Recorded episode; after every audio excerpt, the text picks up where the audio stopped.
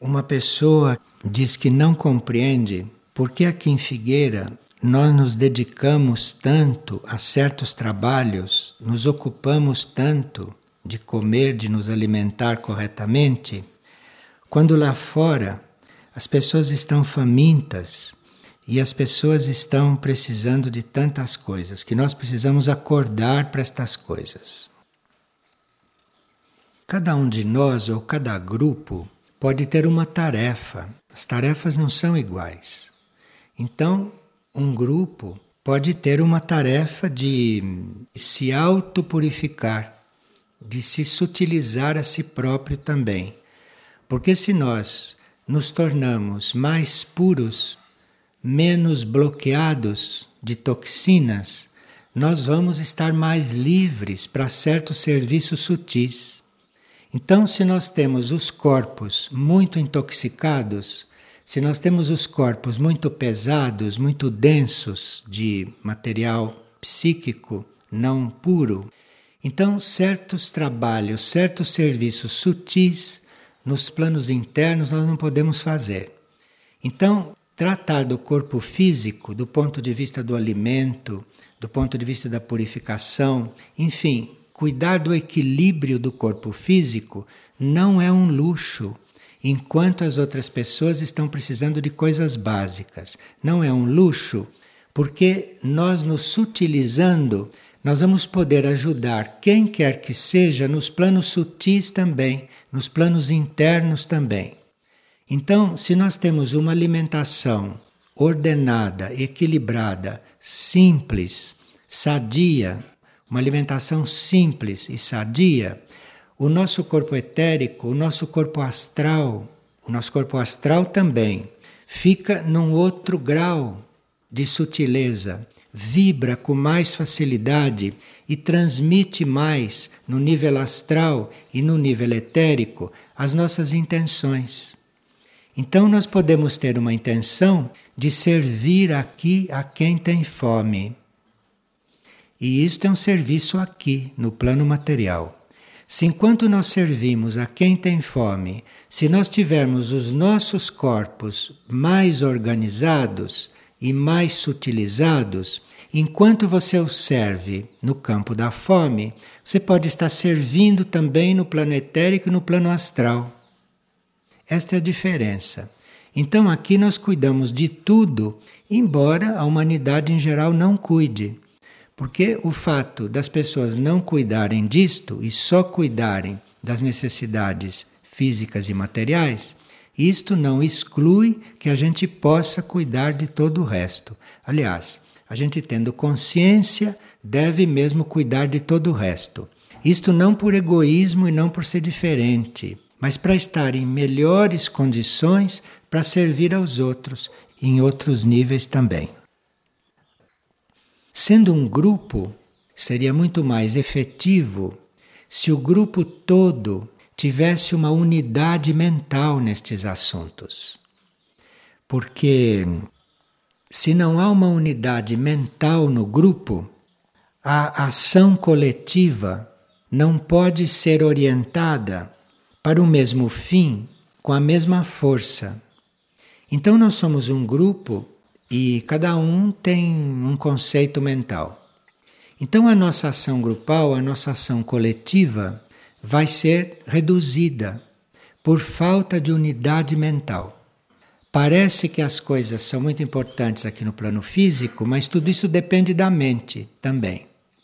Então, se nós nos pomos a fazer um trabalho coletivo, é a unidade mental no grupo que vai determinar a força e a eficiência daquele trabalho coletivo.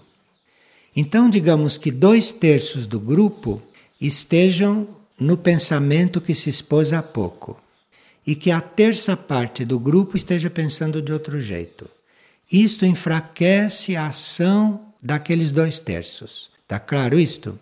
Então, a unidade mental é muito importante porque facilita, isto atrai energias amplia a nossa capacidade de nos concentrarmos numa meta específica, numa meta escolhida.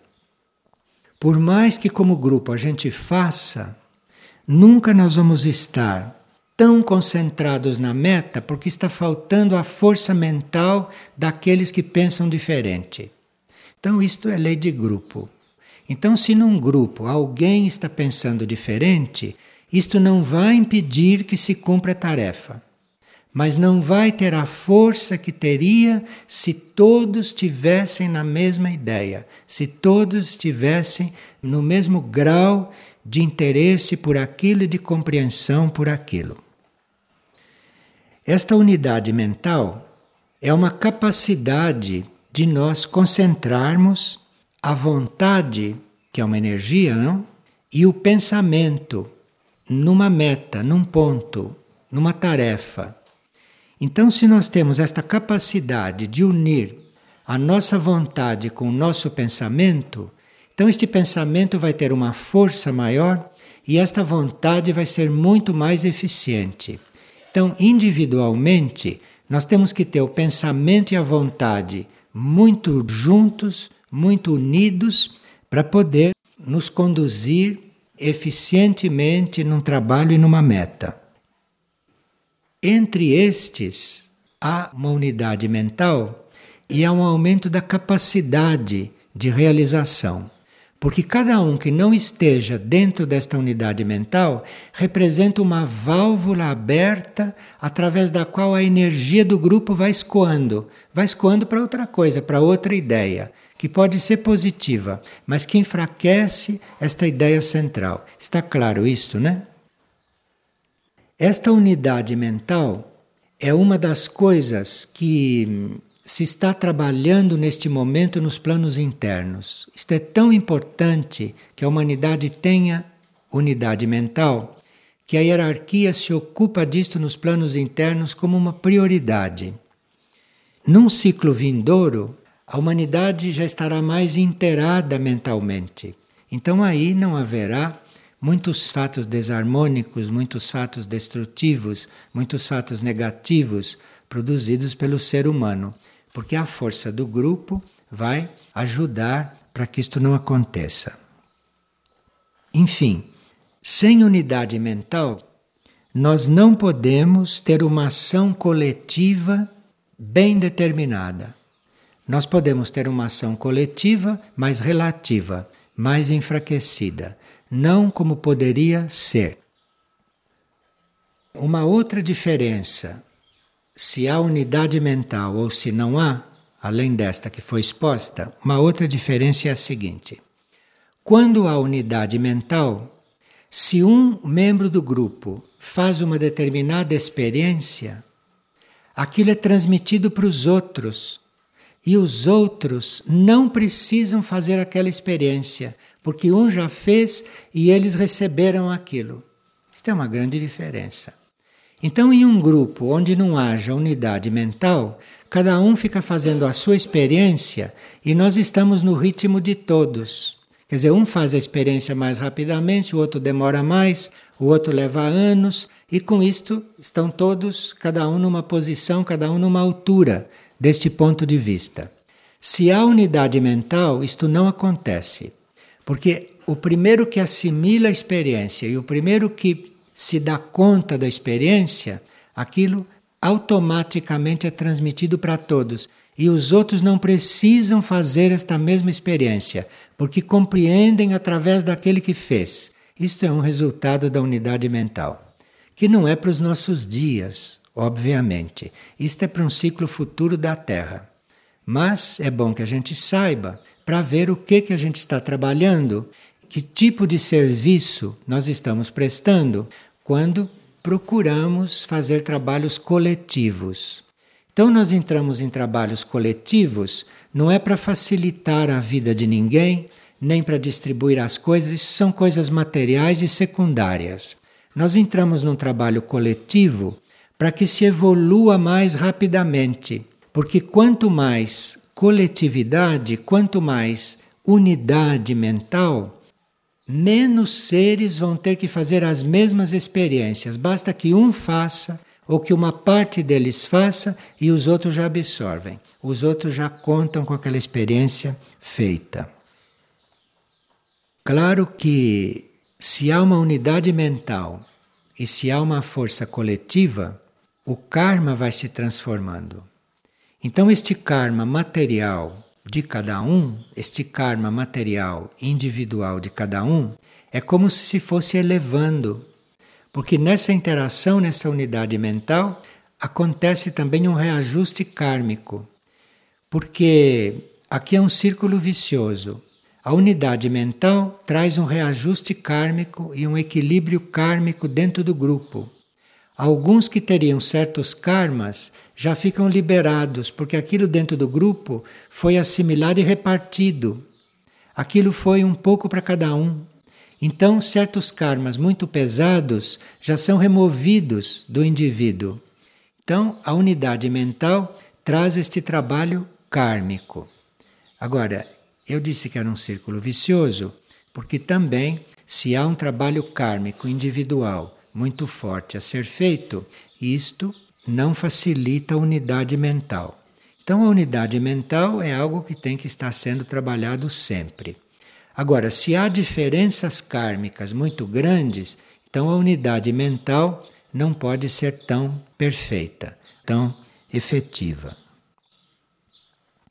Na humanidade de hoje, no nosso atual grau de evolução, nós podemos conseguir, quando vai muito bem o trabalho, uma unidade de metas. Quando vai muito bem.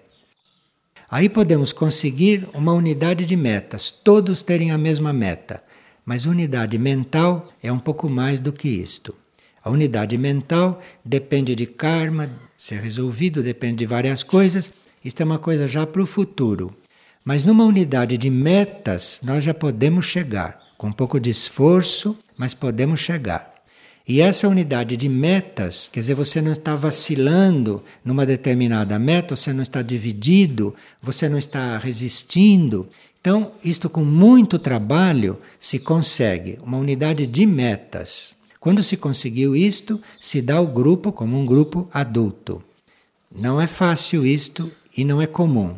Agora, a unidade mental vem depois disso, já é um trabalho mais profundo, é um trabalho para o futuro, mas se a gente for visualizando, já vai cuidando disto e já vai preparando o terreno.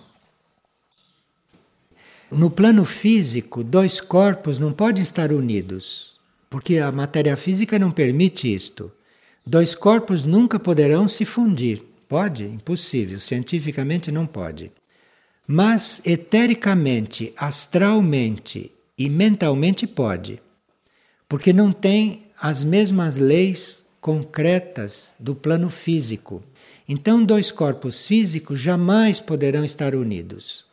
Mas dois corpos etéricos, dois corpos astrais e dois corpos mentais podem, em diferentes graus. Então, é aí que está o ponto. Então a gente vai cuidar da unidade mental, porque dos corpos são os que podem se unir mais rapidamente, porque a matéria mental é muito fluida, a matéria mental é muito sutil. Então, se há unidade, aquilo vai se transformando num grande corpo, muito forte. Poderíamos dizer o mesmo do astral, só que o astral não tem a mesma consciência. Se faz o trabalho no mental, porque o astral está subordinado ao mental. Então, fazendo o trabalho no mental, você está praticamente trabalhando o astral indiretamente. E aqui uma pessoa está perguntando: quando o plano mental ainda não é ativo no indivíduo, como é que ele faz para evoluir? Nos níveis materiais, isto é, no plano físico, cósmico, nós temos aqueles sete níveis de consciência: o etérico físico, o astral, o mental, o intuicional, o espiritual, o monádico e o divino. Isto tudo forma o nível físico cósmico, a nossa evolução material. Quando nós estamos conscientes em todos estes sete níveis, aí nós começamos a entrar na evolução imaterial que vem acima. E nós consideramos a evolução imaterial o nível astral cósmico e o nível mental cósmico. Então, esta pessoa está perguntando qual é a importância do corpo mental nisto. É o corpo mental, isto é, etérico físico é um nível, astral é outro nível, mental é outro nível e depois vem os níveis superiores. O mental é a ligação, o mental é o ponto de ligação. Hoje, na raça atual, no nosso estágio, é no mental que se faz este trabalho de ligação, que se faz este trabalho de união. É no mental. Por isso que o mental hoje é muito importante.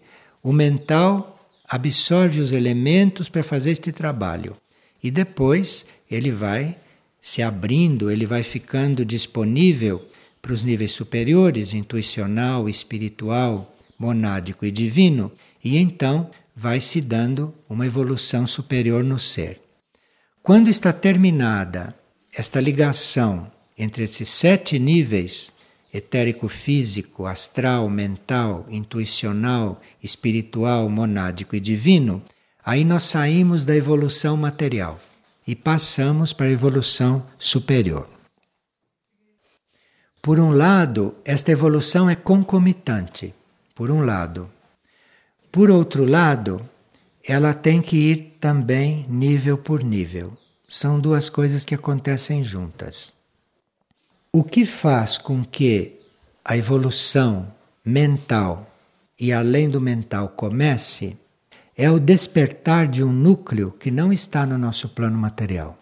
É o despertar num núcleo nosso que está no astral cósmico, que se chama o regente. O regente é a oitava mônada. Ele está entre o divino e o astral cósmico. Quando ele desperta entre o divino e o astral cósmico, aí começa a evolução da mente. Começa a evolução da mente e começa então a evolução a subir de plano em plano. Aí pode-se dizer que há uma evolução concomitante, em diferentes graus. Agora, antes desse despertar do regente monádico, lá no astral cósmico, o ser fica na evolução natural. O ser evolui no etérico físico e no astral. Isto é, quem não tem o mental desenvolvido está na evolução natural, na evolução animal, praticamente. É com o despertar do mental que começa uma evolução mais consciente.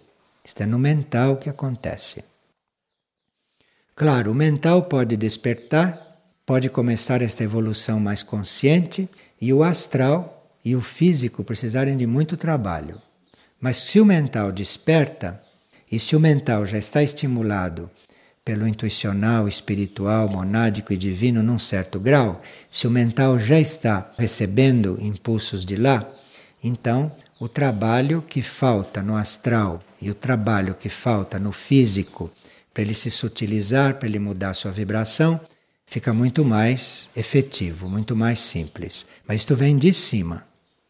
Porque se não vier de cima, se não vier dos níveis além do mental, através do mental, o corpo físico e o corpo astral emocional fica na evolução animal, fica na evolução natural.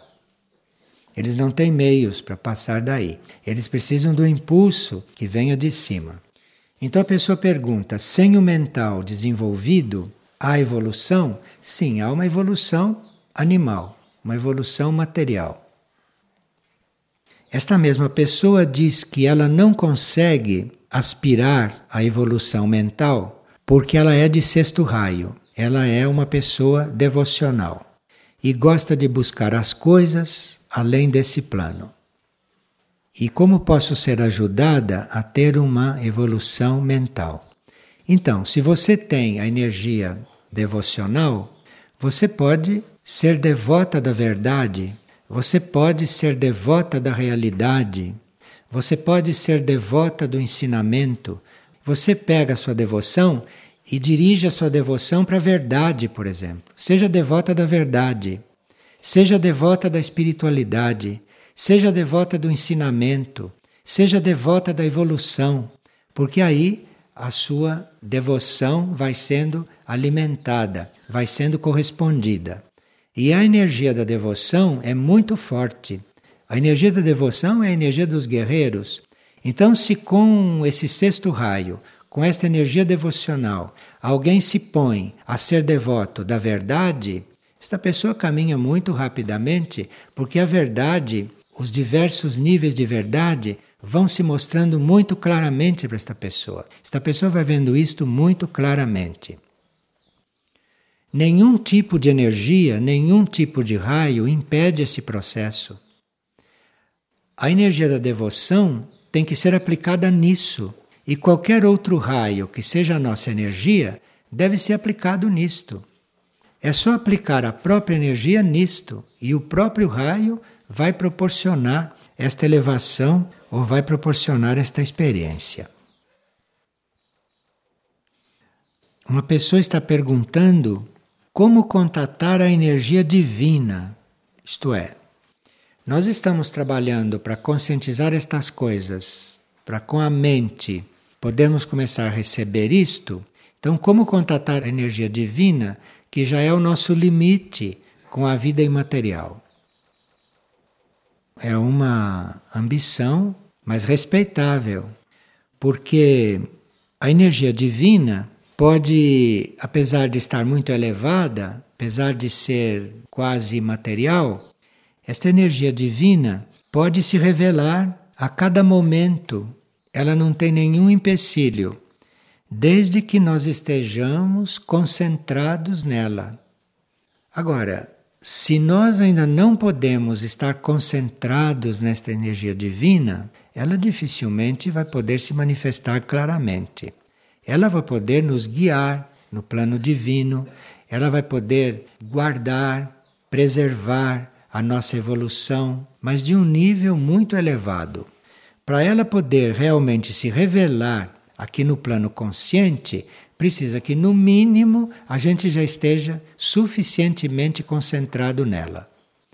E são poucos os seres que estão suficientemente concentrados no divino. Isto não é para todos, isto nós estamos nos preparando para isto. Isto nós estamos nos preparando, estamos nos aprontando, mas para a energia divina se revelar em nós, precisa uma certa concentração nela. Nós não temos muita consciência do que significa um contato da energia divina conosco. Se a energia divina tem um contato conosco, mesmo rápido, a nossa consciência estabelece contatos imediatos com centros suprafísicos. Então, se a nossa energia divina nos contata, naquele momento nós podemos nos encontrar em um centro suprafísico. Nós podemos estar em contato com Mistritlan, com Erques, com Aurora, com Mirnajá ou com qualquer outro núcleo suprafísico, dependendo do grau de contato que houve. Se a energia divina nos contata, e alguns podem já ter sido tocados por esta energia e não saberem, porque não tiveram consciência disto. Mas um fato que revela que a energia divina já nos tocou é que nós nos encontramos a uma certa altura dentro de um desses centros suprafísicos. Nos encontramos como consciência lá dentro. Em Mistritlan, em Erques, em Aurora, em Mirnajá, em Fátima, etc. Nós estamos lá dentro como consciência. Então fomos tocados pelo nosso nível divino. Outra coisa que é um resultado do toque divino em nós é que nós ficamos muito mais capacitados, ficamos muito mais inclinados e muito mais conscientes de que devemos servir ao todo, devemos servir ao único. Então, nós conseguimos servir pessoalmente, conseguimos servir uma causa, conseguimos servir uma tarefa, conseguimos servir uma ideia, um país, conseguimos servir a humanidade. Tudo isso nós estamos tocados pela energia espiritual, pela energia monádica. Mas quem é tocado pela energia divina acaba com todas essas divisões e quando está servindo, está servindo ao todo, está servindo a tudo isto ao mesmo tempo. Então, a consciência divina, ou quem está tocado pela energia divina, não está servindo este nem aquele, isto nem aquilo. Está servindo o todo. E tudo está incluído naquele serviço. Tudo está sendo servido por aquela energia. E esta energia divina também, quando começa a fluir através de nós, esta energia divina começa a alimentar e começa a dar força a todos aqueles seres que estão trabalhando para mitigar o sofrimento do mundo. Veja como a energia divina é bem consciente. Então, se um ser tem energia divina em si, num certo grau, ele está passando para aqueles que não têm ainda esta energia manifestada, ele está passando para estes seres o impulso para eles servirem ao mundo, o impulso para eles servirem aos necessitados, o impulso para eles diminuírem a miséria. Porque vocês notaram que quem não está tocado pela energia divina vê a miséria ali ao lado e nem se abala. Tanto assim que a maioria ingere alimento sabendo que ali ao lado tem uma pessoa com fome. Isto é falta de energia divina na pessoa. Porque se houvesse energia divina ali, isto não podia acontecer. Se houvesse energia divina, tudo nosso seria de todos. Nós não teríamos posse de nada. Tudo que nós tocamos, tudo que nós fazemos é compartilhado por todos, está disponível para todos. Então é uma grande diferença. A humanidade com a energia divina já não teria mais pobreza, não teria mais miséria, não teria mais desigualdades, mas isto não se faz com guerras nem com revoluções. Isto se faz é com a encarnação da energia divina nas pessoas, nos seres. Se alguém é tocado por esta energia, ele não precisa ter pressa, porque ele já está irradiando para os outros esta possibilidade do outro servir a quem precisa, do outro trabalhar por aquilo que é necessário, e o outro também fica estimulado a aumentar a qualidade da vida humana em si e nos outros. Então fica cuidando da qualidade da vida, não da quantidade de coisas, da qualidade da vida. Então fica cuidando daquilo. Então se você está, digamos, fazendo um texto para os outros lerem, se você está tocado pela energia divina, você vai imprimir naquele texto uma grande qualidade. Você vai trabalhar ali com qualidade, com a energia divina, então, é tudo assim. Você está estimulando a qualidade em tudo que você toca. Eu anotei aqui algumas ações da energia divina em nós. Porque a energia divina pode não estar totalmente instalada, pode não estar totalmente reconhecida, mas quando nós somos simples, nós estamos já com a influência desta energia.